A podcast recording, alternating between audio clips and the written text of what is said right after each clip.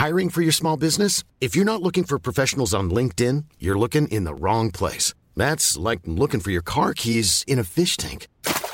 LinkedIn helps you hire professionals you can't find anywhere else, even those who aren't actively searching for a new job but might be open to the perfect role. In a given month, over 70% of LinkedIn users don't even visit other leading job sites. So start looking in the right place. With LinkedIn, you can hire professionals like a professional. Post your free job on linkedin.com/people slash people today. Aujourd'hui, on se trouve au parc des expositions de la Porte de Versailles à Paris, sur une scène bleue et rose entre les pavillons 5 et 6, puisqu'on est en direct du Who's Next, le salon de la mode incontournable. Who's Next, c'est donc la question que pose depuis euh, plus de 25 ans ce salon dédié à la mode féminine, qui se tient deux fois par an. Des centaines de créateurs et de créatrices viennent ici exposer, échanger, se rencontrer, acheter, vendre. Et c'est donc au carrefour des tendances un petit peu hein, que Luc Leroy a monté euh, sous un soleil radio le studio de Tsugi Radio aujourd'hui. On va émettre ici tous les après-midi jusque lundi. Vous retrouverez Nico Pratt et sa bande, From Disco to Techno, un numéro hors série d'année lumière euh, de Thibaut Gomez-Léal qui racontera les liens très spéciaux qui unissent la mode et le cinéma à travers trois époques, trois films, trois histoires. Nous aurons aussi euh, le plaisir de retrouver La Voix du Lézard avec l'ami JP Trévisan, Controversie avec Lolita Mang. Et puis demain à 15h, Jean Fromageau recevra Pablo Mira pour un numéro exceptionnel de jazz de Two of Us. Et nous aujourd'hui, avec euh, l'ami Alexis Bernier, nous allons bavarder avec Hubert Blanc-Francard à Kaboom Bass qui vient de publier une, une histoire de la French Touch chez Léo Cher. Bonjour Alexis. Bonjour Antoine. Salut Hubert. Eh bien bonjour Antoine et Alexis. Bienvenue sur la Tsugi Radio, mais avant toute chose, euh, nous accueillons Frédéric Moss, le directeur du Who's Next, euh, le directeur général du Who's Next. Bonjour, bienvenue. Bonjour, merci. Merci de nous accueillir. On est, on est ravis d'être là. Alors c'est vrai que euh, on parle des liens. Je parlais des liens entre mode et cinéma. Il y a aussi pas mal de liens entre mode et musique. Euh, ici, c'est un salon qui existe depuis plus de 25 ans. Est-ce qu'on peut, comme ça, pour euh, nos auditrices et nos éditeurs qui ne connaîtraient pas le Who's Next, le présenter brièvement, Frédéric? Bah, Who's Next, c'est toute une histoire. Ça fait donc 26 ans maintenant qu'on existe. Et euh, dès le démarrage, en fait, ça a été euh, un peu une marque de fabrique de euh, Who's Next, de mêler à la fois ce côté mode, mais ce côté aussi euh, festival, musique. La musique a toujours euh, été primordiale, je dirais, dans l'occasion, dans l'organisation du Who's Next. Et on a des artistes qui sont maintenant mondialement connus, qui sont passés ici en étant tout jeunes. Euh, on va pas tous les citer, mais tous ceux qui ont fait ou qui font euh, l'actu sont passés à un moment donné par Who's Next. Euh, bah voilà, parce qu'effectivement, ces liens sont extrêmement forts et c'est c'est la marque de fabrique de Who's Next. Euh, c'est vrai que là, tout à l'heure sur cette scène où nous nous trouvons, il y aura Lewis Hoffman. Je crois qu'à l'intérieur, là pour l'apéro, il va y avoir la DJ Marina Trench. Euh, la- le salon de la mode incontournable, Frédéric Moss. Qu'est-ce que vous entendez par ce, ce- ce- cette baseline, ce slogan euh? Bon, alors, incontournable, on, on se définit comme tel, mais euh, je dirais que c'est les années aussi qui nous ont définis comme tel. C'est euh, c'est un peu le, le moment de la rentrée pour tout le monde. On a passé un été, on s'est détendu et puis euh, Mm. on revient doucement aux affaires. Et euh, c'est un passage obligé pour tous les professionnels. C'est l'endroit où on se rencontre, l'endroit où on échange, l'endroit où on fait du business. Et c'est particulier cette année parce qu'on a eu euh, un an et demi sans pouvoir l'organiser. Donc il a en plus celui-là une émotion particulière. Le dernier, c'était en janvier 2020. Janvier avant, 20, ouais, bah, ouais. un- un- juste avant euh, toute cette, euh, cette crise. Et donc là, nous, le simple fait de revenir ici, c'est euh, c'est magique. Et euh, comme je le disais ce matin, on, on parle énormément du monde d'avant, du monde d'après. Euh, là, nous, on propose le monde de maintenant. Voilà, et d'en profiter. Alexis. Et le monde de maintenant, ça représente combien de- d'exposants, combien de marques qui viennent présenter leur, leur travail, leur création? Alors, on a plus de 710 marques sur cette édition, euh, réparties donc dans ces deux halls et réparties en plein d'espaces euh, différents. On a évidemment toute la partie prête à porter, accessoires. On a une grosse partie bijoux parce qu'on a, euh, on a organisé cette année, c'est nouveau, le salon Bijorca, qui est le salon international de la bijouterie, de la joaillerie. On a euh, Impact, qui est un salon qu'on a lancé il y a deux ans maintenant et qui est dédié vraiment à la transition environnementale euh, des industries créatives. Et à côté, tous les secteurs de Who's Next. Euh, donc c'est 710 marques, c'est à noter 250 nouvelles marques. Donc ça aussi, c'est euh, une très bonne nouvelle parce que c'est Ça témoigne de la créativité et de- le- du bouillonnement euh, de, de- de l'univers de la mode. hein. Euh, Et puis vous le portez dans votre nom, Who's Next, il y a une volonté vraiment aussi de, de- de donner ici une plateforme à des créateurs, des jeunes créateurs ou créatrices qui sont un peu au début de leur ascension. C'est c'est- c'est ça l'enjeu hein, de Who's Next. Ah bah, plus qu'au début même, parce qu'on a, bah, pendant ces- cette année et demie, on a été empêché de faire notre euh, métier. hein. On ne pouvait plus faire de grands événements. On a lancé notamment euh, euh, une plateforme de crowdfunding avec Ulule, qui est la plateforme française qui est vraiment en train de se développer à vitesse grand V. Et on s'est fait le constat que ces jeunes marques aujourd'hui, quand elles se lancent, elles n'ont pas forcément un réflexe salon. au démarrage. Ils sont très attirés par le D2C, ils veulent parler à leurs consommateurs. On a eu 200 projets qui se sont enregistrés sur cette plateforme, 70 qui ont déjà réussi leur campagne, et on en a 41 qui présentent pour la toute première fois en physique leur, leur création. Donc c'est ce bouillonnement en fait, et ce bouillonnement s'arrêtera jamais. Enfin, la création s'arrêtera jamais. C'est juste la forme dont qu'elle va prendre, et la forme qu'elle va prendre pour se distribuer, pour se lancer, qui va évoluer. Et nous, on est là pour l'accompagner. Et dans une ville comme Paris, qui est euh, voilà une capitale de la mode, qui reçoit euh, chaque, à chaque Fashion Week euh, des voilà les grandes marques du monde entier, les grands couturiers, etc. Ce, cette vivacité, ce bouillonnement, il est toujours aussi réel. Il y a toujours une appétence de, création dans, dans, la mode à Paris. Mais ça, je pense que de toute façon, on n'arrêtera jamais avec la création. C'est la forme qu'elle va prendre. C'est pour ça aussi que nous, on s'est beaucoup ouvert à d'autres industries que simplement celle du prêt-à-porter et de l'accessoire, avec notamment la cosmétique, euh, où on a des jeunes marques euh, qui sont totalement sustainable, totalement engagées, euh, qui se lancent sur le salon. Et, et je dirais qu'encore plus avec cette année qui a été compliquée pour des créateurs, pour autres, mais nous, on constate un bouillonnement de créativité. Et quand les gens sont contraints, d'une certaine manière, de toute façon, ils cherchent le moyen de s'exprimer. Et, c'est pour ça qu'on a aussi, je pense, toutes ces nouvelles marques qui sont arrivées sur le salon, parce qu'il s'en est créé des marques, et tant mieux. Alexis. On, en parlera euh, demain avec euh, Lolita et son émission Controversie, mais euh, il y a, effectivement, vous, l'avez dit à l'instant, un, salon dans le salon, hein, qui est le salon Impact. Vous pouvez nous en dire un peu plus sur ce salon qui est dédié effectivement à la, à la transition du prêt-à-porter?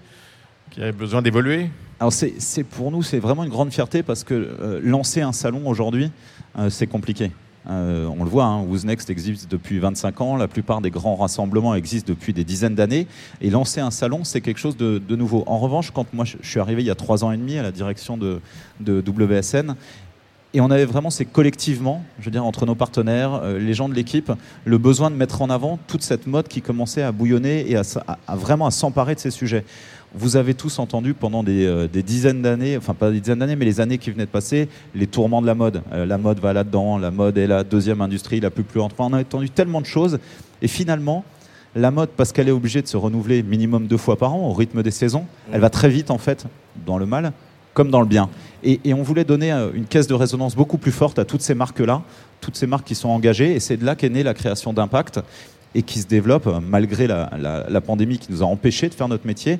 Euh, Impact, il a doublé de taille en deux ans et il est en train de bah voilà d'exploser. Et, on, estime remplir notre mission qu'on fait depuis 25 ans hein, sur Who's Next, de donner de la place à des jeunes marques et à la création euh, de s'exprimer. Et, et c'est en ça où on est très fier de ce de ce, de ce salon Impact, qui prend plein de formes différentes en plus. C'est pas juste un salon physique, c'est pas mal d'initiatives tout au long de l'année euh, qui mettent en avant cette transition environnementale. Il y a une dimension tremplin aussi chez Who's Next, c'est-à-dire que vous voulez lancer des créateurs. On, voit sur votre site que vous dites euh, ils ont été Who's Next, des marques qui sont à peu près identifiées maintenant par le grand public et qui ne viennent plus au Who's Next. Euh, vous vraiment, vous cherchez l'émergence, vous cherchez à accompagner la création. Ah, mais c'est primordial pour nous. Je veux dire, dans le développement d'une marque, et on le sait, tous les professionnels qui sont là, il y a plusieurs étapes.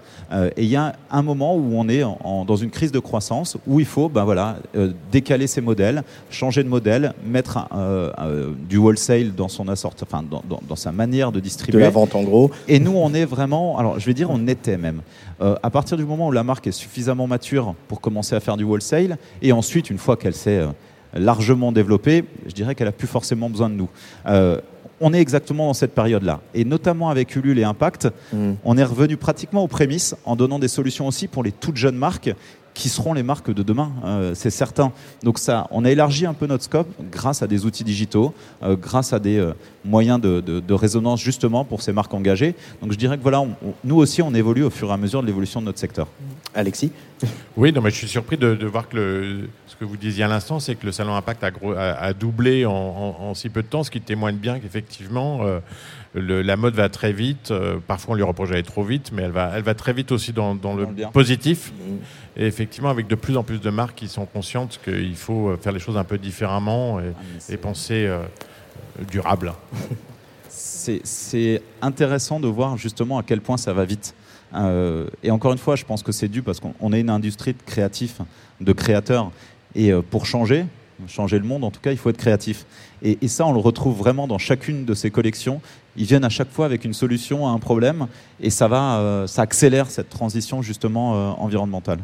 Euh, pour faire, est-ce qu'on peut faire un petit, quand même, un petit état des lieux du, de, de, la mode, du prêt-à-porter après euh, un an et demi de Covid Nous, on a fait beaucoup d'états des lieux dans l'industrie de la musique. Euh, voilà, comment comment ça va Même si euh, les outils numériques sont, sont là pour euh, pallier certaines choses, ça, ça, on imagine que ça ne suffit pas, comme euh, on peut le vivre dans l'industrie de la musique. Frédéric Moss en fait, comme dans tous les secteurs, moi je vais faire un comparatif avec notamment le B2C, enfin le, retail.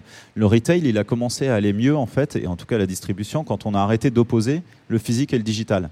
Sauf que ça, c'est une démarche qui a eu lieu il y a 10 ans. Maintenant, aujourd'hui, on est tous, en tant que consommateurs, euh, des utilisateurs d'un parcours omnicanal. On commence notre visite sur le web, on la termine en magasin, ou l'inverse d'ailleurs. Et le monde du B2B a quasiment 10 ans de retard là-dessus. Nous, notre volonté, c'est justement ça, de mettre en place les bons outils au bon moment, mais de garder cette émotion et le physique qui est irremplaçable. En revanche, l'outil digital, il permet de faire des tas de choses, de s'étendre, il n'y a pas de limite de lieu, pas d'unité de temps. Donc c'est un peu ce qu'on est en train d'essayer d'inventer avec notamment la plateforme qu'on lance, euh, CXMP, que je vous invite à découvrir à l'entrée du Hall 6. Euh, maintenant, c'est comment on utilise ces canaux de la meilleure des manières. Et, euh, c'est le, chemin, le Covid a accéléré tout ça, évidemment, hein, je veux dire, on l'a tous vu dans nos usages. Maintenant, comment on l'adapte, nous, en tant que professionnels, et comment on s'en sert. Combien il va y avoir de visiteurs euh, sur le Who's Next là jusqu'à lundi? Alors ça, je pourrais vous le dire à la fin, bien sûr, d'une manière plus fine lundi soir. Ce qui est bien, c'est qu'on constate, nous, malgré l'absence des, des, grands acheteurs internationaux qui, qui, ne peuvent pas se déplacer à Paris, on remarque une baisse de fréquentation qui somme toute relativement limitée, parce qu'aux alentours de moins 15, moins 20%, euh, mais avec un regain d'intérêt de la part des Européens, des Français qui ont été privés de cet outil, euh, le salon, pendant un an et demi. Et on le sait, tout le monde a trouvé des solutions. Et bien, bien heureusement, on a réussi à travailler, les magasins ont réussi à s'approvisionner, les marques ont réussi à vendre. En revanche, ce contact, hein, et vous savez, on fait tous le même geste, hein, de toucher une collection, de voir un tombé, de vivre quelque chose et au détour d'une allée de croiser euh, quelqu'un qu'on n'a pas vu depuis longtemps et d'échanger sur la profession. C'est ça qui fait le sel de nos métiers et c'est ça qu'on représente nous, euh, en tout cas. Et là, je parle pour tout l'événementiel, hein, pas simplement pour Who's Next. Et petite question, quand on est un, juste un, un, amateur de mode, pas un professionnel, euh, est-ce qu'on peut venir au, au Who's Next? On peut venir comme ça, euh, porte de Versailles, et, et venir euh, se promener dans les allées? Alors, faut être amateur et un peu débrouillard. Comme à Cannes. euh, Frédéric Moss, juste à côté de vous, il y a Hubert Blanc-Francard. Euh, avant de, de s'attaquer à l'interview d'Hubert à propos de son, son, livre, Hubert, tes liens avec la mode, c'est quoi, toi? Tu, sais, tu as une appétence, un goût pour la, la mode? Ici, il n'y a que euh, de la mode féminine, mais... Euh, oui, la mode féminine, c'est celle que je préfère, mais je ne la porte pas, en fait. Mais par contre, j'ai eu une époque ouais, où j'étais hyper attaché euh, aux vêtements, le plus cher possible, bien sûr, et là, ça m'est passé. Mais, mais, par contre, ce qui est bien, c'est que je les ai toujours. non, mais j'adore. Je trouve ça. J'ai un respect euh, pour, les, pour, les grands, pour les créateurs de. Quiconque a déjà essayé de dessiner une chemise, ce que j'ai déjà essayé de faire, ou de coudre ton jean, c'est exactement comme quand tu joues à l'instrument. Tu réalises le, le, le, que c'est pas si facile que ça. Quoi. Donc je sais déchirer les habits, mais je ne sais pas les créer. Il y a des marques qui vous ont approché euh, dans le parcours non, de, non, de Cassius non. Jamais non non, non, non, non, ça je fais pas ça. je ne suis pas un porte-manteau par contre. C'est vrai? Non.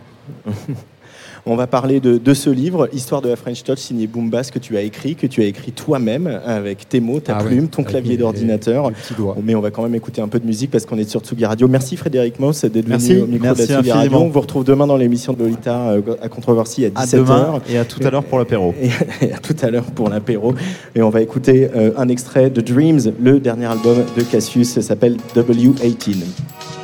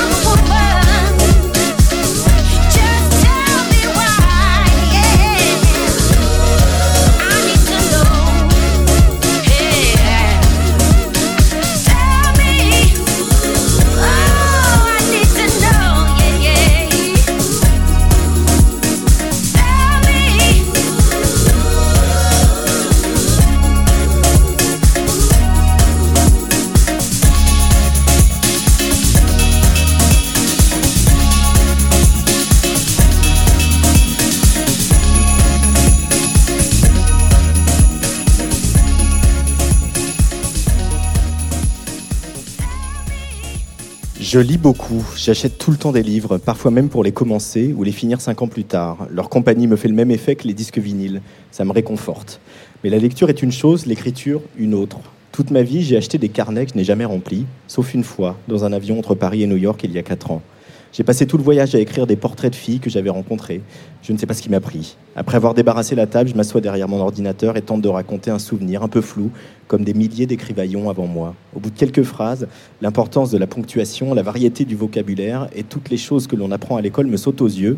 La grammaire, pour une langue, c'est comme le solfège pour la musique. Mais s'il est possible d'écrire une chanson sublime sans savoir lire une note de musique, avec des mots, ce n'est pas la même affaire. Mon charabia autobiographique devient tout de même un rendez-vous quotidien. Ce que je viens de vous lire, c'est un extrait d'une histoire de la French Touch signée Boombass, aka Hubert Blanc-Francard, notre invité ici aujourd'hui sur la Tsugi Radio en direct du Who's Next euh, à la porte de Versailles. Euh, alors Hubert, on se connaît un petit peu. L'écriture, on sait que ça te travaille depuis longtemps. Euh, se démarrer ce livre, démarrer voilà, et te dire je vais aller au bout de cette traversée. le déclic, il est arrivé quand? C'est arrivé, je pense, après 6-8 mois de... Au départ, c'était un, c'était un amusement, mais quand même, je sentais qu'il y avait. Parce que c'est quelque chose que j'ai toujours voulu faire, donc comme je dis mm. dans le bouquin, mais j'avais jamais rien à raconter qui me paraissait intéressant en fait. Et tout d'un coup, euh, j'ai commencé à parler de ma famille, euh, la Seconde Guerre mondiale. Enfin, j'ai fait bon, je suis parti sur un truc, euh, enfin, mes liens de ma famille, etc. Et j'ai compris qu'il y avait quelque chose de vraiment proche de la musique dans, dans, dans cette retrouvaille avec faire sortir des mots de sa tête et donner un sens aux phrases.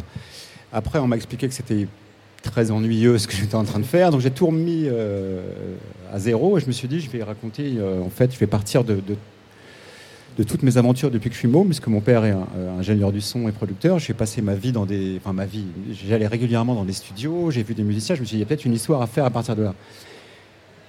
Et j'ai commencé dans une sorte d'ordre chronologique et très rapidement, c'est devenu une sorte de nouvelle passion, quoi. quelque chose de. J'ai été possédé. Hmm. Il y, a eu du plaisir aussi dans, cette, ce maniement ah, c'était que Du plaisir. C'était que du plaisir. Avec des, périodes euh, euh, assez folles euh, où ça va un peu trop loin, parce que comme c'est, là, t'inventes rien, es obligé de, tu, fais marche arrière, tu rentres dans les trucs, et puis il y, a certaines époques c'est super, il y a d'autres époques où tu mets les mains dans le, dans le cambouis, quoi, et tout d'un coup tu dis ah ouais, d'accord. Et donc ça passe aussi par ça. Et donc c'est pour ça que ça prend beaucoup de temps. Et puis il faut, aussi faire le tri dans ce que tu vas raconter, parce que tous tes souvenirs ne sont pas euh, dignes d'être écrits, quoi. Enfin, et d'avoir un sens. Donc tout ça, c'était un long travail. Et c'était vraiment passionnant, en fait. C'était un mélange de découverte de passion, d'égoterie par raconter son truc et d'y trouver un intérêt. Parce qu'il faut quand même que tu aies ça à un moment. C'est tellement difficile qu'il faut que tu penses que, que tu voulais te convaincre que c'est génial. Quoi, parce que sinon, tu, tu, ranges ton cahier et tu refais de la musique. Donc tu t'appuies sur la pédale euh, un peu dangereuse, ouais, je, vais, je, suis, je suis, mais sans ça, tu n'y arrives pas. Et après, bon, tu, ça a pris quand même 4 ans. Alexis Ce qui, ce qui m'a frappé, tu faisais le parallèle euh, avec la, musique et la, création musicale et, la création littéraire. Ce qui est frappant dans, dans, ce livre, c'est son rythme. Euh, c'est un, livre qui va, très vite hein, et qui, en même temps, raconte de presque 40 années de ta vie. C'est ça, euh, ouais, exactement. Mais ça, c'est ce que j'ai découvert après, à la fin, en fait. Ce qui est devenu la fin, euh, au sens pas la fin du livre, mais la fin du processus. C'est le montage. Et là, on est dans la musique ou le cinéma, j'adore les deux. J'adore monter des vidéos. Et là, tout d'un coup, euh, avec l'éditrice, on a commencé à enlever les trucs. Et je me suis dit, ah, en fait, tu n'as plus d'attache à ton histoire. Es en, ça y est, enfin, il y a tout, plus ou moins. Et là, tu enlèves le gras, quoi. Euh, les os, euh, et tout d'un coup, tu découvres le rythme. Et là, pour le coup, la musique m'a hyper aidé. C'est mm. évident. Parce qu'il y a ce truc où tu sais euh, quand c'est long, là. Et ça, c'était vraiment génial à faire. C'était important pour toi de faire un livre qui ait du rythme, comme tu fais de la musique qui a du rythme. Je l'ai compris après, ouais. je l'ai compris après, et surtout, attention, c'est, là je parle sur, le, sur un récit, en fait, sur quelque chose que, je n'ai pas inventé. Je ne sais pas ce que c'est pas de la littérature au sens d'un roman. Mais je pense que tu es quand même euh, confronté au même problème à un moment, c'est ton rythme. Euh, et, en fait, c'était long, pendant longtemps, c'était long. Et euh, en plus, c'était à l'imparfait, tu vois, au plus que parfait, ça passait au passé. Et en fait, bon, bah, c'est un truc technique, mais il y, a eu il y a eu une révélation à un moment, je suis passé au présent, et là, tout s'est accéléré, et j'ai taillé dans le gras. Alors, pour, nos auditeurs qui n'ont pas encore lu le livre, il vient de sortir, hein, il est sorti le 25 août. il s'appelle donc Une histoire de la French Touch. Euh, moi, j'ai envie de dire que c'est plus euh, euh, une vie à l'intérieur de la French Touch. hein. C'est- toute, euh, euh, ta vie, euh, ton rapport à la musique, ta découverte de la musique, ta découverte euh, d'un certain nombre d'acteurs de la musique. Tout à fait. C'est ce que tu racontes dans ce c'est livre. Exactement ça. C'est, euh, j'ai essayé de faire passer la passion que j'ai eu, qui m'est tombée dessus très jeune, et, cet, itinéraire à travers les époques et deux trois courants euh, musicaux qui ont, marqué. Et en fait, euh, la French Touch, c'est l'étendard en fait de,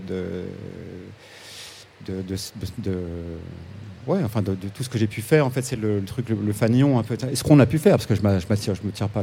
on était plusieurs, et notamment avec Philippe, bien sûr. Et euh, donc c'est plus c'est une sorte d'histoire de la musique, mais enfin pas de la musique, de la mienne quoi. C'est loin d'être euh, une histoire de la French Touch, parce que d'abord, ta vie commence bien avant la French Bien Touch. sûr, ouais, Tu, carrément. tu- tu le disais, peut-être pour, pour les auditeurs qui, le- qui le- de- ne, ne connaissent pas cet aspect-là de ta personnalité, tu es un enfant de la balle, en fait. Tu Ouais. es né dans les studios. Ouais, je, ça, je- ça doit être l'expression. Euh, J'y allais vraiment petit, et, et en plus ça me plaisait. Par chance, parce que c'est pas obligé d'aimer. Tu y allais petit parce que ton père était, Bah, un des, on peut le dire, un des bah, ingénieurs toujours. du son. Oui, toujours, ouais, pardon. toujours. Bon, là, il y a quand même d'autres, heureusement. Pour, mais c'est vrai que s'il était. Et puis surtout, il était tout aussi. En fait, il a transmis cette passion, mais qui est, qui est un peu peut-être euh, plus un- introverti. Mais il vit pour ça. Enfin, le- plus la musique, mais aussi ce qui est autour, la technologie, le lieu, les humains qui la font, euh, la Ouais. technologie informatique. Et ça, il l'a transmis très petit. En fait, euh, tu te rends pas compte, mais tu kiffes quand même. Tu es là, tu dis waouh. Et puis, il y avait plein de gens qui étaient hyper doués aussi. Donc, Ouais. c'était euh, tout de suite, tu sais quoi. Tu dis waouh, j'ai un truc.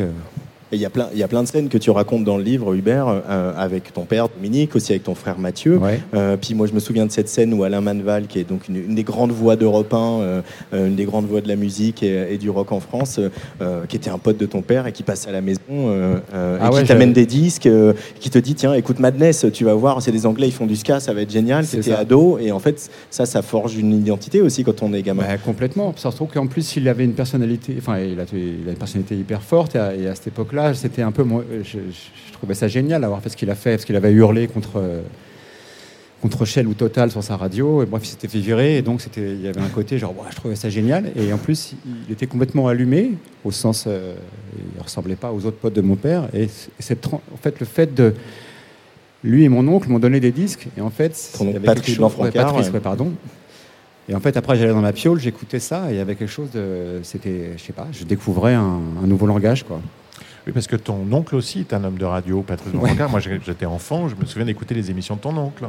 Carrément, ouais. Et, et, Pote de euh, et- Bernard Lenoir de France Inter. Voilà. Euh, il a dirigé le Move d'ailleurs à un moment. qui est France Inter, qui avait une collection de disques incroyable. Donc pareil, quand, j'allais chez lui, euh, et, tu sais, dans les dîners de famille, il y a toujours un moment où quand t'es petit, c'est Soulon, il parle. Donc toi, hop, j'allais dans la pièce où il y avait les disques et les bandes dessinées, parce qu'il y avait beaucoup de bandes dessinées. Et j'ai découvert le corps des femmes là-bas aussi, dans les bandes dessinées de Crumb et tout ça.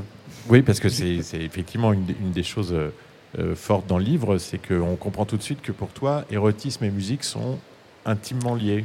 Ouais, c'est lié, mais pas. C'est lié au sens où, euh, en fait, ça joue sur les émotions, la musique. Après, euh, il y en a qui vont pogoter. Bon, moi, c'est moins, mais c'est pas ce que ça déclenche chez moi. Ça dépend certaines musiques, si. Mais sérieusement, en fait, c'est- assez proche. Pas tous les styles. On n'a pas forcément besoin toute la journée d'écouter une musique qui crée ça. Mais ça m'a, ça, c'est- ça s'est réveillé très tôt chez moi, une sorte d'émotivité liée à un truc de plaisir, mais que tu sais pas encore bien définir. euh, une, sorte, une émotion, quoi.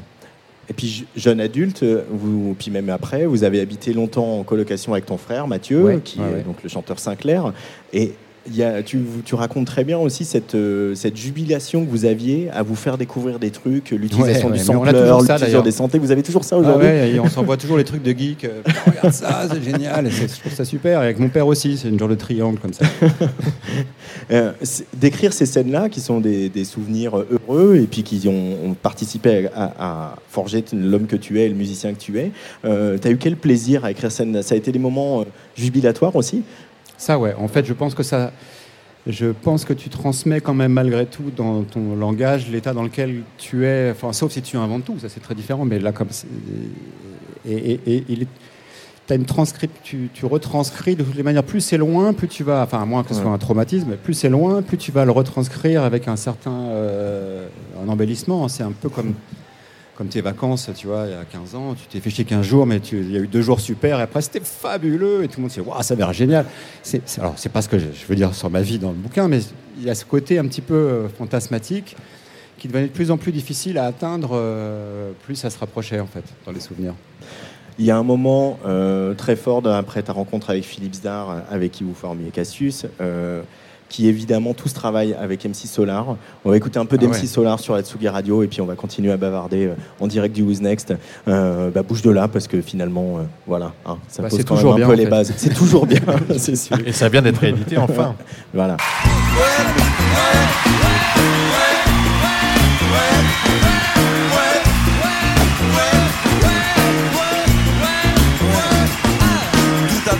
Là-bas dans la ville qu'on appelle Maison Alfort Quand je vois une Fatma chelou qui fait vibrer son corps Elle me dit MC Solar, viens là que je te donne du réconfort. J'ai dit non merci c'est très gentil mais je ne mange pas de porc. Elle m'a fait bouge de là. Hein. Bouge de là. Oh oh, on n'entend rien. Bouge de là. Plus fort que ça. Bouge de là c'est Ouais, ouais. Je continue mon trajet, j'arrive vers la gare de Lyon. Quand je vois un gars qui se dit vraiment très fort comme un lion, il me dit Claude MC, est-ce que tu veux qu'on se bosse Ses hématomes étaient plus gros que les seins de Samantha Fox. Il m'a fait bouge de là, hein, Ouais, bouge de là, ouais, plus fort c'est bon, bouge de là. Ouais, c'est à nous là. hein. Ma voisine de palier, elle s'appelle. Elle a un petit chien qu'elle appelle. Elle me dit descendre. J'ai pris mon magnum, j'ai du mal comprendre. Elle m'a fait bouge de là, Ouais, ouais. Bouge de là, Oh oh oh, on n'entend rien. Bouge de là, Plus fort que ça bouge de là. Alors, directement, je suis allé chez Lucie, qui aime les chiens, les chats et 30 millions d'amis. Elle me Tu dit, aimes les animaux, toi le super MC. j'ai dit ouais, j'adore. Avec du sel et bien cuit, elle m'a fait bouge de là, ouais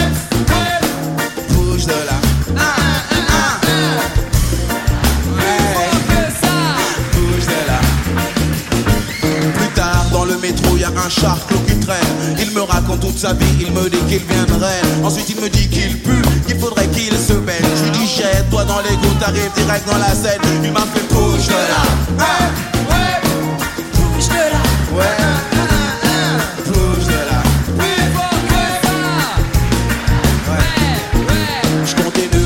J'arrive sur le boulevard Barbès. Quand je vois un de mes amis qui venait de Marrakech Il me dit Arwa, Arwa, je t'achète des rap en dinar J'ai dit non, je veux des dollars car on m'appelle Il m'a fait bouge de là, bouge de là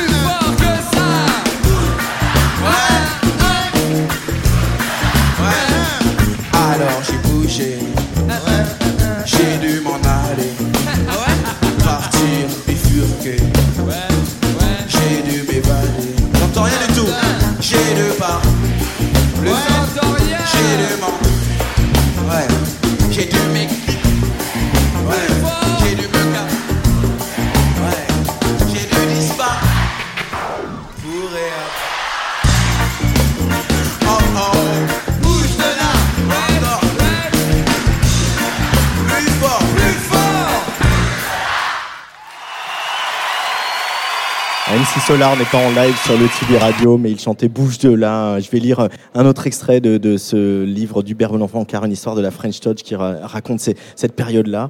Jimmy J a mis un peu de temps à trouver ses marques. C'est la première fois que toute la bande met les pieds dans un studio, d'enregistrement professionnel. Et maintenant que la musique prend forme, que l'instrumental de Bouge de là résonne dans la pièce, tout le monde comprend que c'est devenu sérieux.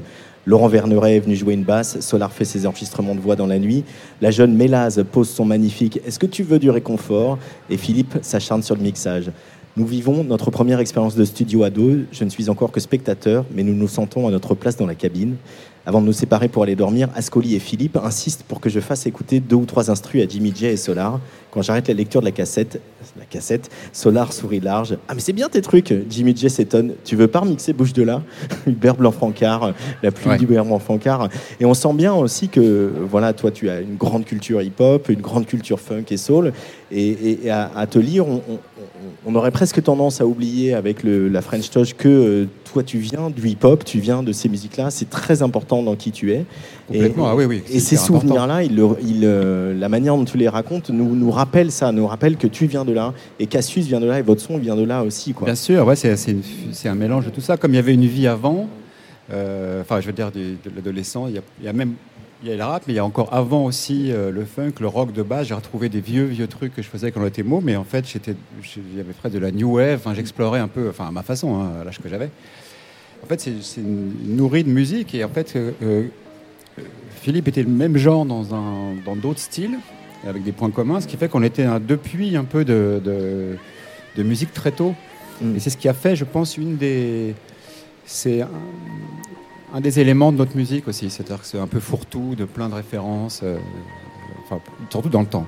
Avec Cybernet. Et tu peux nous raconter un peu comment tu vous vous êtes retrouvé à, à produire ce- cet album de d'MC Solar qui, qui a eu autant d'importance dans l'histoire du rap français Le, le premier ou le. Le premier, ouais. Le premier, en fait, c'est- donc euh, il- il- euh, Claude a, enfin, ils ont sorti Bouge de là, on est en 90. Et il y a, y a y a des changements, c'est les, c'est les prémices des grandes mutations de maisons de disques. Euh, ça, dit- Polygram, je sais plus trop leur. euh, Ils ont On a oublié leur nom maintenant. Non, même si mais bon, ça, comme devient Virgin. Polygram, il y a des grands changements. Pierre-Paul par là-bas, il y a tout le truc. Et Marc Lambroso, mon boss à l'époque, monte son label chez Polygram ailleurs et embarque toute l'équipe, sauf moi. Peut-être parce qu'il. Non, on est très amis, mais je pense qu'il il s'est peut-être dit non, lui, de toute façon, c'est un escroc au sens du travail. Et coup de bol, je suis resté avec, euh, avec Solar, en fait. Et euh, le nouveau boss qui est arrivé euh, m'a dit Bon, bah, toi, tu es là depuis un moment, donc je te confie les clés euh, de la prod. Euh, combien il faut pour faire l'album? Moi, Je dis Oh, il faut au moins 350 000 francs. Parce que tu, tu, tu- pour, pour le rappeler, tu étais à ce moment-là un jeune directeur artistique. Ouais, j'étais directeur artistique, donc c'est celui qui au départ est l'assistant du boss de la production, mais comme il n'y avait plus personne, je me suis retrouvé le boss de la production. Mm. Mais avec deux disques à faire, il y en avait un qui était géré par la- par l'artiste, etc. Et celui qui restait, c'est Solar. Et moi, j'ai dit, oh, il faut au moins 350 000 francs. Ils m'ont dit, ce qui était un budget euh, gigantesque pour un disque de rap, mais qui était un budget moyen pour un, Pour un disque français euh, normal. Pour un disque français normal, parce qu'à l'époque, comme il fallait du temps, et ça coûtait plus cher d'ailleurs après. Et mais ils ont, il y avait carte blanche, puisque Bouge de là était enfin rentré sur Énergie, ou je ne sais plus euh, quelle radio. Et donc après, j'ai appelé tout le monde, j'ai dit, bon les gars, euh, c'est bon, on a carte blanche. Euh, et on s'est retrouvés, moi j'étais censé être le directeur artistique, donc représentant de la maison de disques, avec Philippe, mais quelque part on s'entendait bien, c'était pas encore officiel ma place en tant que... que- En fait, il n'y avait rien à être officiel, tout le monde commençait. Et on s'est retrouvés au studio et euh, j'ouvrais tout le temps ma gueule, Philippe aussi, et Jimmy J. Puis en fait, les idées, euh, ça plaisait. Et puis après, il y a eu un instru qui était Qui sème le vent, récolte le tempo. Où là, j'ai vu Jimmy J, genre, oh là, hop. Donc après, il est revenu avec euh, ce morceau génial. Euh, J'ai un trou de mémoire avec un morceau qui est mon préféré dans l'album. Caroline. Non, non, un peu de jazz justement qui tournait sur une boucle comme ça. Non, Caroline, il était déjà, il était déjà, il l'avait déjà. Et en fait est née leur euh, aventure, l'histoire de Claude, la nôtre avec Philippe et la nôtre tous ensemble. En fait, il y avait trois vies. Enfin, ça, je l'ai su compris après. Mais euh, c'est- ça qui, est passionnant avec le recul, c'est que, enfin, passionnant pour moi, c'est qu'il y, y avait ça. Et en plus, euh, voilà, un des 3-4 albums euh, du rap français de 91 qui est quand même imp- important, quoi. Oui, et je parlais de rythme tout à l'heure, mais c'est vrai qu'une des réussites du livre, à mon sens, c'est effectivement de retranscrire euh, merveilleusement la, la- la- la fièvre. euh, on y est, hein, quand on lit le livre, on y est. Ouais, ouais, bah c'est génial, c'est studio, euh, et de la, de la création de, de cet album qui, qui, comme on le disait, est vraiment une, une pierre angulaire du, du rap en France. Et puis tu vois, moi je me, je me levais le matin, j'étais un des premiers au studio. Enfin, c'est pas Mm. ce qui est- ce qui n'était plus le cas après. Il y a un truc où tu vois, enfin je regarde dans ma vie après, pas avec Solar, il y avait un truc où vraiment euh, on était tous contents d'y aller. C'était euh, et c'est- sans nostalgie, hein, c'est vraiment avec le côté, euh, tu te rappelles de tes débuts, parce qu'après on l'a connu non-stop des trucs démons. Mais celui-là particulièrement, c'est. Puis après, il y a eu le deuxième aussi, qui celui-là est encore plus important pour moi, en tout cas là, ça, au sens personnel de ma vie. Donc c'est vraiment une belle histoire. C'est un mélange d'amitié, de musique, de que des gens passionnés, tu vois. En plus, pas de mauvais es- pas de sales histoires, pas de coups bas. euh. Non, incroyable quoi. Euh, on se pose la question à un moment quand on est, devient écrivain euh, et qu'on parle de gens qui sont connus, qui sont connus du grand public, etc. De euh, qu'est-ce qu'on révèle, qu'est-ce qu'on révèle pas, comment être juste Bien sûr, aussi ça, dans la pensé, retranscription. ça, c'était vraiment tu hyper, parles beaucoup, pas mal des Daft Punk, de Pedro, de, C'était hyper Solar. important de, de, de réussir à parler des, de- d'eux sans rentrer dans un truc autre que ce que que ce qu'ils aiment montrer d'eux et, en tout cas sauf s'il y avait vraiment des défauts horribles. Mais je, même je vois pas l'intérêt de dire le, le but n'était pas de, de soulever des points noirs mais plutôt de parce que c'est c'est chiant à lire en plus c'est plus le côté euh, de réussir à transcrire ce, que je- ce qui me passionnait chez eux quoi. Mm. quel que soit euh, qu'ils soient pas sympas ou pas on s'en fout en fait. Le truc c'est que c'est des gens à chaque tous ceux qui sont cités c'est des gens chez qui j'ai trouvé une sorte de flamme euh, à, à ces moments là qui me parlaient Euh, on rappelle aussi cette rencontre avec euh, Philippe euh, Zdar, hein, voilà, qui est né sûr, euh, bah, voilà, c'est au ouais. studio euh, de ton père, qui s'est terminé. C'était non, c'était un- c'est- une séance de mon père, mais c'était le studio Ah. plus 30 où on, on se retrouvait tous, qui était un des trois gros studios de Paris. qui s'est terminé cul nu sur une photocopieuse quand même. le cul, voilà, parce qu'en fait, je lui ai dit que je faisais ça chez Polydor, et lui m'a dit, mais moi je fais ça au studio aussi, donc on- du coup on, est, on, s'est- on a fait des portraits de nos culs. Euh, et tu, l'as- tu racontes aussi la, la genèse de, de Cassius quand vous avez commencé vraiment à, à- à- à produire artistiquement euh, les choses. Et, et ce qui est marrant dans le rythme, puisqu'Alexis en parlait beaucoup, c'est que tu, il y a un début de bouquin qui représente euh, finalement pas tant de ça d'années, et, là- Ouais. et, et les 20 ans de Cassius passent presque très très vite. Ouais. C'est aussi, ça raconte aussi comment vous les avez vécues ces années, même s'il y a eu des, Ouais, des- des pleins et des en mais fait, vous les avez vécues un peu pied au En plancher. fait, surtout, c'est qu'il y a eu une accélération euh, de vie en fait à ce moment-là. C'est-à-dire qu'on est passé euh, de, garçon de studio, j'allais dire, à, à homme essayant d'être devant. Et ta vie s'accélère aussi quand tu rentres dans la trentaine, etc. Tout commence à. Enfin, quand t'as du bol, quoi. hein, c'est pas forcément. Je à tout le monde. Et, bon, et, après, euh, aussi, il y avait un mélange de mémoire qui devenait un peu plus compliqué à, rendre ça. En fait, j'ai été confronté à. Comme c'était encore dans l'histoire, c'était vraiment un nouvel exercice. Et c'est pour ça que je pense qu'on sent euh, presque deux parties dans le, livre. Et, comme en plus bah, la fin de Casi- la fin de Cassius est tragique. Je trouvais ça euh, intéressant d'aller dans une accélération où on sait de toute façon, euh, enfin, pour ceux que ça intéressait et qui, qui savent l'histoire, on sait où ça va arriver. Et donc je trouvais ça intéressant l'accélération aussi dans le style. Euh, voilà. Euh, quand on te connaît, euh, tu es un garçon qui est euh, euh, plutôt réservé, qui n'est pas forcément ouais. un, plus, un grand expansif. Là, tu révèles beaucoup de choses, des choses très intimes. Euh, et puis aussi, tu as un, un véritable esprit critique. Euh, sur ce que tu as fait, sur ce que tu as traversé, sur tes expériences artistiques et professionnelles. Ouais, ouais, ouais. Euh, C'était important pour toi aussi de, de, voilà, de, de raconter les choses. Euh, Voilà, quand tu parles de la tournée d'Ibifornia, de cette machine incroyable que vous aviez montée, et euh, finalement elle était ingérable et vous vous, arri- vous avez pas réussi à, faire- à la dompter cette machine. Euh, Non. c'est- effectivement, euh, j'interviens dans, dans ce que tu dis, c'est effectivement un, un- un des points qui apparaît tout de suite quand on lit le livre. Je parlais de son rythme, je parlais de, mais mais il y a aussi cette euh, honnêteté intellectuelle qu'on ressent. Euh, je trouve que rares sont les artistes qui arrivent à, à- Bah. à- à se regarder eux-mêmes et, à- et regarder fait, leur carrière euh, avec euh, autant de pudeur. On enfin, de- avait, de- on de avait vérité. ce, en fait, c'est un truc qu'on partageait avec Philippe. On avait cette autocritique qui parfois, en fait, est, est- est un frein à ton. En fait, tu devrais être dans un ego trip. Fait, quelque part, pour que ça marche, il faut se dire l'inverse, quoi. Je suis le meilleur. Et quoi que tout ce que je, pète, ça sent bon. Enfin, tu vois. Et en fait, si tu es en permanence à te dire, euh, à critiquer, bah, tu fais une autre forme de, de démarche. Et, voilà. Et moi, et je trouvais plus j'ai avancé dans le bouquin, et, à un moment, je me suis dit, tu peux pas, euh, enfin, je vois, je vois pas l'intérêt non plus de, mystifier les choses. Mm. Et euh, ma vie, elle est, si j'avais tout réussi, euh, tu vois, sans aucun échec de rien, et que j'étais un surgénie, j'aurais dit, bah, je suis désolé, c'est comme ça. Mais là, vraiment, c'est pas le cas. Et, et, et- et- et par exemple, le, le, le film sur Don Quichotte, là, tu sais, le, le tournage. Le- le- Euh, Lo- Lost in La Lost Mancha. in La Mancha. Là, c'est de la Mancha. Moi, c'est ça que je, je kiffe voir. Et pour le coup, c'est Et bien pas mieux du tout que par le- méchanceté. Et, et c'est Euh, bien mieux que le film euh, Parce que c'est- c'est- très réussi. euh, tu vois, ça devient humain en fait. Tu vois, Hollywood devient, enfin c'est pas Hollywood dans ce cas, mais tu vois, tu, ça Ouais. devient humain. C'est comme quand j'ai vu le tournage de Blade Runner, en fait, c'était l'enfer pour euh, l'acteur. Il en pouvait plus, il pleuvait tout le temps, il était malade. Enfin, c'était un véritable cauchemar. Là, tu dis waouh, en fait, c'était ça. Mais le film est fabuleux. Et, euh, et c'est ça la vraie vie. le derrière, c'est jamais. euh, Oui, Voilà. puis, puis c'est aussi ce que vous avez traversé, c'est-à-dire quand il y a le succès incroyable de 1999, euh, le, le- le truc bah, qui ouais. démarre hyper et- fort, et- et, et d'un seul coup la French Touch décolle. on- vous Et en plus, je t'avoue que encore une fois, je me suis, ça me faisait marrer en fait. Je, me- je me marrais à, à- à aller à raconter ça. Enfin, tu vois, c'était, euh, je me suis dit putain, mais les cons, quoi, les deux cons, tu vois, les- enfin, ou les deux cons avec, tu vois. Et on a fait ça et après revenaient des milliards de trucs. Heureusement, j'ai pas tout dit, mais et ça faisait partie. euh, ça, c'était dans la période après la disparition de Philippe. Ça me permettait de de nous rappeler de nous. Toi, j'ai regardé des vidéos et tout. Je me suis j'ai vu des trucs. Je me suis dit, ah ouais, quand même, on était, on se marrait bien. Enfin, tu vois, y avait, c'était ça qui était important, quoi. Je laisse aux, aux auditrices et aux auditeurs le soin de découvrir quelques formules que tu as trouvées euh, pour vous décrire, euh, qui, sont, qui sont assez parfaites.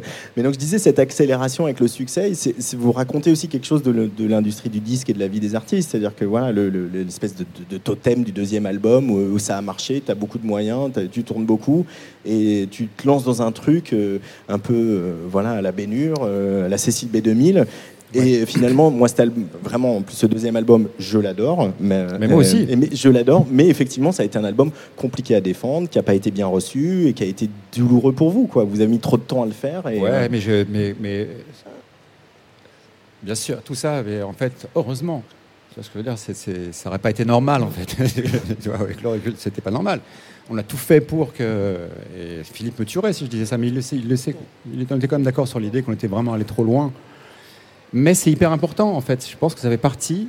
Euh, puisque on n'était pas des artistes signés avec la maison de qui dit euh, là il faut il rêvait de ça mais euh, il pouvait pas nous le dire donc en fait on avait une marge de liberté et il faut savoir euh, faire ça en fait aussi parce que c'est des erreurs il faut les faire tu vois quand- en général tu les fais au début quand tu commences mais là ça a été on a eu le bol de commencer par euh, dans l'autre sens même moi en fait, dès que je commençais les trucs ça se passait bien jusqu'au moment où on a commencé à penser qu'on était des génies en fait et là tout d'un coup Dieu te rappelle à l'ordre Oui, parce que c'est un deuxième album euh, sans sample, hein, ou, ou quasiment. Ouais, il y en avait au départ qu'on enlevait après parce qu'il y avait déjà tellement de choses que avec un sample en plus, c'était l'en- l'en- l'enfer. Et puis, euh, mais on s'éclatait. Attention, c'était, on, était persuadés de faire des chansons incroyables. C'est des belles chansons. Sans le balance, reste pour moi. ça reste des belles chansons. hein. Non, non, non. Quand je dis incroyable, c'était le dans l'arrangement. On pensait que c'était que quatre guitares qui étaient sept riffs, c'était super. Et non, euh, quand je réécoute maintenant, j'ai dit putain, Under Influence, j'aurais. Il y en a une de trop.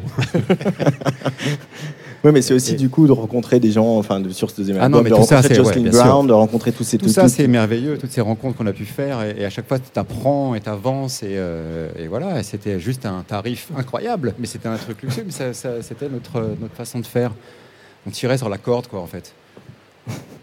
On va écouter un, un peu de Cassius, euh, revenir euh, bah, aux fondamentaux. C'est toi, Alexis, qui a, qui a tenu à ce qu'on écoute euh, 1999 aujourd'hui. euh, Oui, oui, parce que aussi c'est un regret parce que je trouve le, le- le- le morceau a une, une vibe quand même incroyable et très très. Ah très- ouais, je, je suis tout à fait d'accord. Et, et je trouve qu'on l'entend assez peu, trop peu. C'est pas un des morceaux euh, de- euh, historiques de la French Touch qu'on entend le plus souvent et je, je le regrette parce que parce que le, le titre a encore une patate incroyable.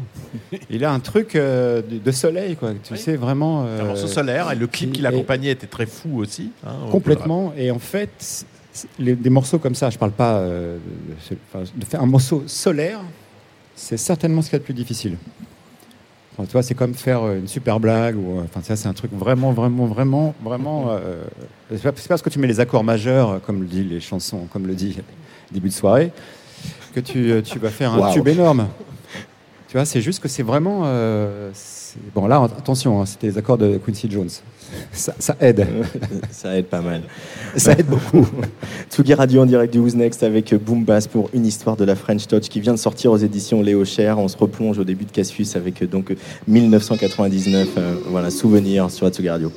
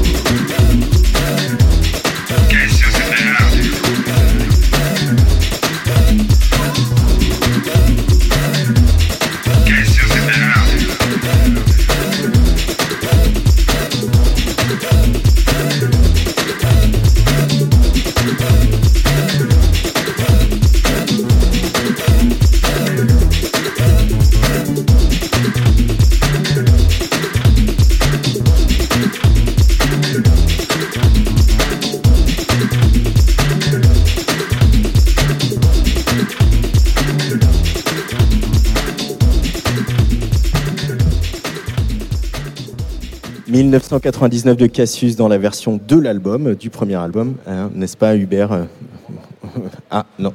Je crois que c'est Voilà, ça y est, ça y est. Yeah. En Pardon. direct du Who's Next, euh, dans la version de l'album, hein, qui n'est pas le, le- le single euh, avec lequel tout Voilà, en fait, on est parti de ça. En fait, le clip était fait sur cette chanson-là. Ouais.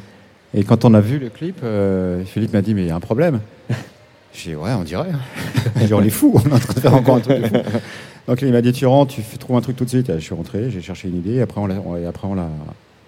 Bah, on s'est éclaté. On s'est marré du coup. Et, ça, et comme on se marrait sur l'image, encore une fois, euh, c'est transmis. Et cette idée, ça a été quoi justement? Parce que tu, tu- on- Et en fait, c'était de faire. et il me dit peut-être qu'on commence un remix. En fait, ça, il a- le, le morceau est pas assez. euh, Ah oui. En fait, voilà. Donc, et j'avais ce truc de de Donna Summer qui, qui est un des premiers disques que j'avais acheté. Et en fait, j'avais essayé de le sampler déjà avec euh, Solar, mais c'était, euh, ça allait pas les tempos. euh, et quand tu ralentis, c'est relou. Et j'avais pareil avec Feeling for You. En fait, c'était deux samples que, depuis, que je traînais depuis des années en me disant, Bah, ils sont fabuleux, mais quoi en faire? Et là, 127 ou 130, ah parfait, ping. Euh, maintenant que tu as écrit ce, ce premier bouquin, qui était sans doute important, et voilà, tu le dis, voilà, je savais pas comment le terminer, et sans savoir ce qui, ce qui allait se passer, évidemment. Tu as cette envie d'écriture, tu l'as toujours Tu as envie de de- d'écrire Bah, autre chose de... Je t'avoue que, parce ouais, que les- en fait, ça me manque vachement le, mais le, la- le, le- le- tout l'acte et tout ça. J'étais vraiment, t'imagines sur 4 ans, tu as, ta routine. euh, et- mais là, bon, la difficulté, euh, là, elle devient vraiment sérieuse. Mais j'ai quand même une idée. Mais là, il faut. euh, alors, moi, je pars du principe qu'il faut essayer de comment- faire ce qu'on n'a pas fait en 10, c'est de faire tout le temps le même bouquin. Mais euh, enfin, je veux dire sans blaguer, mais euh, tu vois, en- en- sur le même principe. Mais après, bon, il faut inventer, euh, tu vois. Mais et en fait, si on avait fait tout le temps le même disque, je serais peut-être super riche. Mais bon, donc si je fais le même bouquin, je vais peut-être en vendre un. Non, je plaisante. J'en sais rien. Le, le principe, c'est que j'adore l'idée d'écrire, mais il, faut il faut l'idée géniale en fait. Il faut le sujet Et- aussi. Et, après, ouais, Là, ça, il faut le un sujet. sujet, un et sujet après, il faut savoir inventer et tout. Donc c'est excitant l'idée de se lancer là-dedans. Et on, on a Mais- vu dans. Il dans- faut un mécène par contre. On va, ça, on va peut-être trouver quelqu'un Je ici. au lance Who's Next. message à la BNP.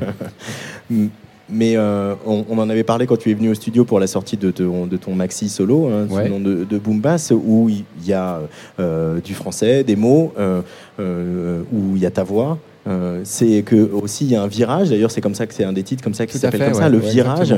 Euh, euh, raconter autre chose. Est-ce que aussi la musique va revenir dans ta Ah. vie au quotidien? J'en fais toute la journée. Hein. C'est, ça, c'est, carrément pro- comme prendre une douche. Quoi. Il faut, que j'en, Ouais. faut au moins que j'en fasse dans la journée ou que je touche à l'ordi. Quoi. Ça, c'est, ou alors, je suis très très occupé.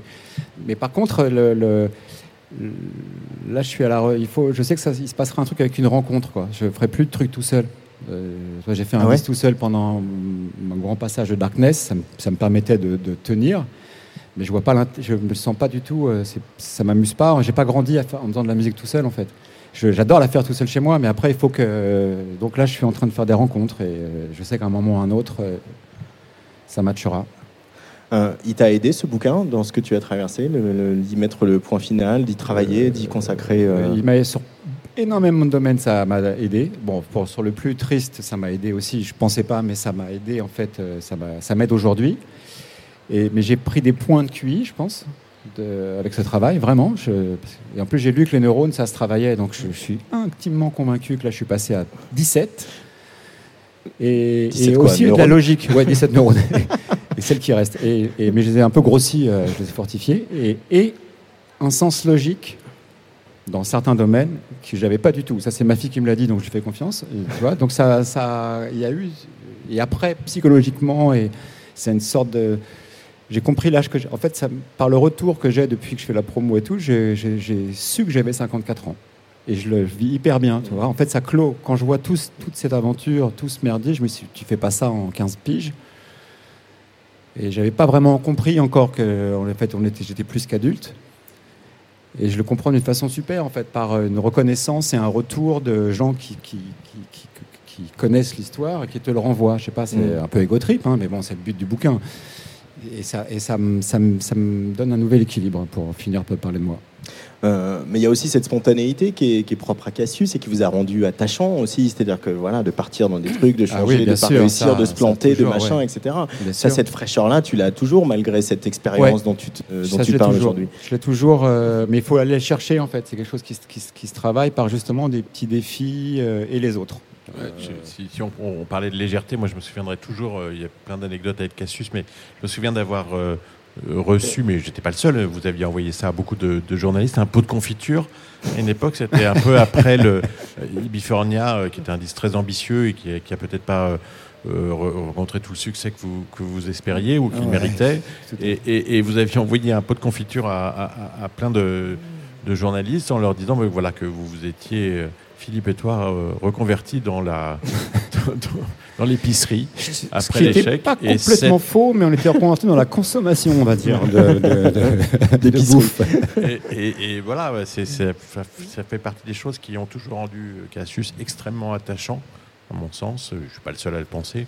Euh, c'est effectivement cette ça- capacité à avoir euh, en même temps euh, la, la grosse tête parfois et, surtout une honnêteté intellectuelle et un regard ironique sur soi-même que Ouais, je pense qu'on s'est malgré tout. je pense pas qu'on soit trop pris au sérieux. En tout cas, dans notre duo, dans, après chacun perso peut-être, on se l'est pris, mais je veux dire, de- le, dans Cassius, il y a eu des moments, mais qui étaient entre nous. Mais sinon, il y a quand même, c'est- c'était quand même un truc de, de, de potes en fait. Mm. Et en fait, les, les, euh, les erreurs commerciales ou les, des mauvais choix de marketing, c'était pour sauver notre amitié, parce qu'il y en a un qui voulait pas le faire, l'autre qui voulait pas sauver. C'était au nom de notre amitié. Euh, tu vois, il y a des trucs, euh, on n'allait pas se battre pour ça, tu vois. Et, et alors peut-être que c'était des, des erreurs, mais je regrette rien. Je, je- tu vois, tout ça, ça a maintenu un état. parce que c'est très très difficile en fait de mélanger amitié et carrière avec qui marche. c'est un truc de fou.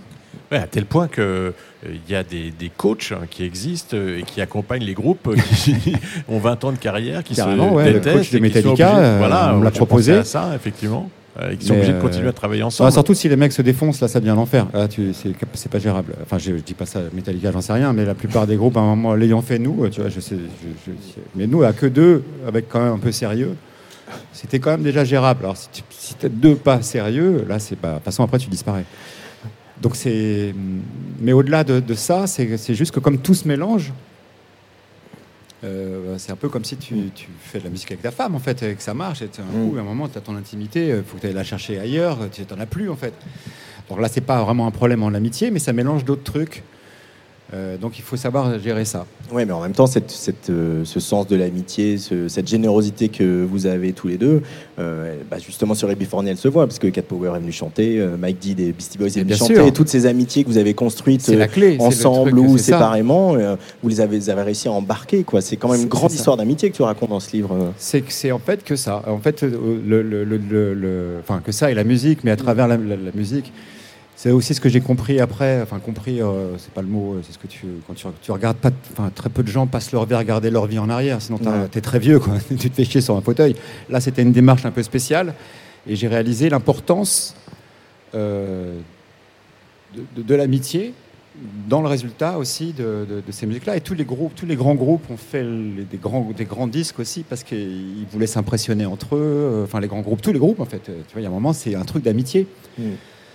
Et même les, meilleurs disques avec des musiciens de studio, euh, avec Quincy Jones, mes héros, c'était les mecs, c'était des copains. Ils arrivaient, ils se prenaient dans les bras, ils, se- soulevaient un clin un, sourcil, ils savaient qu'il fallait qu'ils ralentissent. Les disques avec des gens qui se connaissent pas, euh, c'est pas possible. Euh, on va se quitter, euh, on va rendre l'antenne pour euh, cette première journée ici au Who's Bah, Next. merci beaucoup. Euh, hein, merci à toi merci Hubert. pour toutes ces questions, j'adore. et, et puis on attend la suite, qu'elle soit musicale ou littéraire. On va quand même écouter pour que tu, parce que c'était Ah bah, euh, voilà pour se quitter. Euh, voilà, avec toi en spoken word euh, qui voilà évoque un, un Gainsbourg que tu as que tu as fréquenté. Ouais, ouais, oui, là, j'évoque, c'est carrément directement, directement lié. évidemment. Merci beaucoup euh, en tout Merci cas d'avoir répondu merci à notre Antoine, merci invitation. Alexis. Et puis on, on se retrouve très bientôt sur la Tsugi Radio. Demain, euh, je vous rappelle juste le programme parce que demain à 15h, il y a Jean Fromageau qui va recevoir euh, Pablo Mira pour un Jazz de Two of Us ici en direct du Who's Next à 15h. Et puis à 17h, euh, euh, Lolita Mang pour Controversy qui va faire un, un petit peu le point sur, euh, sur la mode aujourd'hui avec notamment la journaliste Alice Pfeiffer et puis Frédéric Mauss du Who's Next. Euh, merci à Luc Leroy euh, pour cette install voilà, sous les sunlight. À la route. Et puis on écoute donc euh, Boom Bass en attendant de nos nouvelles, euh, de nouvelles musiques. hein. Ah oui, oui, Ouais. ça, ça c'est obligatoire. hein, c'est obligatoire. C'est obligatoire. J'ai rencontré Jeanne Masse. Je sors un gros projet. Allez, on attend ça. Mais ça ne part pas. Ah là, voilà, c'est le moment, c'est le moment em- embêtant. Il va falloir que je comble en attendant qu'on retrouve ce morceau pour que tu de Boom Bass. Euh, le temps de vous Sinon, dire je te le fais a que- cappella euh, ah bah ça c'est bien ça. T'as un, t'as un djembé là on est, on est dans le coin. Non mais je pense que Alexis peut faire du beatboxing. T'as un jumpé. Ah, c'est bon. euh, Je peux rien faire. sans djembé, je peux pas par contre. hein. ça, c'est dans le contrat. Euh, alors là, bon. Mais euh, pour vous Bon, c'est dire, pas grave, mets un euh, autre morceau. bah, mais si, mais est-ce que les, est-ce que un morceau part? Est-ce que c'est ça le problème? C'est est-ce que n'importe quel morceau part? Euh, Dimanche donc euh, au Who's Next euh, ici Tsugi Radio euh, à partir euh, de 14h le dimanche on retrouvera la MJP Trévisan et la Voix du Lézard et puis à partir euh, aux alentours de 17h une année lumière exceptionnelle présentée euh, par Thibaut Gomez-Léal qui va s'intéresser au lien entre mode et cinéma. C'est bon, c'est parti pour que tu boom bass sur la Tsugi Radio. Allez, ciao. Ciao. Thank you.